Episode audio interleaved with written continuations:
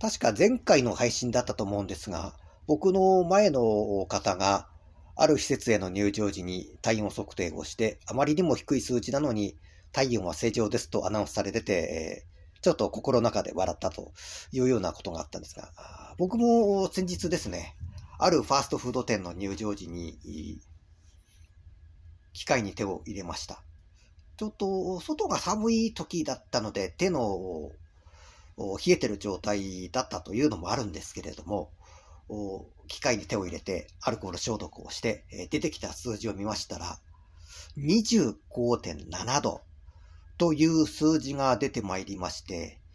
これを正常として扱う機械もどうかと思いますし、そもそもこれエラーで弾かなきゃないようなくらい低い数字でもありますし、それが本当だったらおそらく僕は今生きてないんじゃないかと思ってしまいました。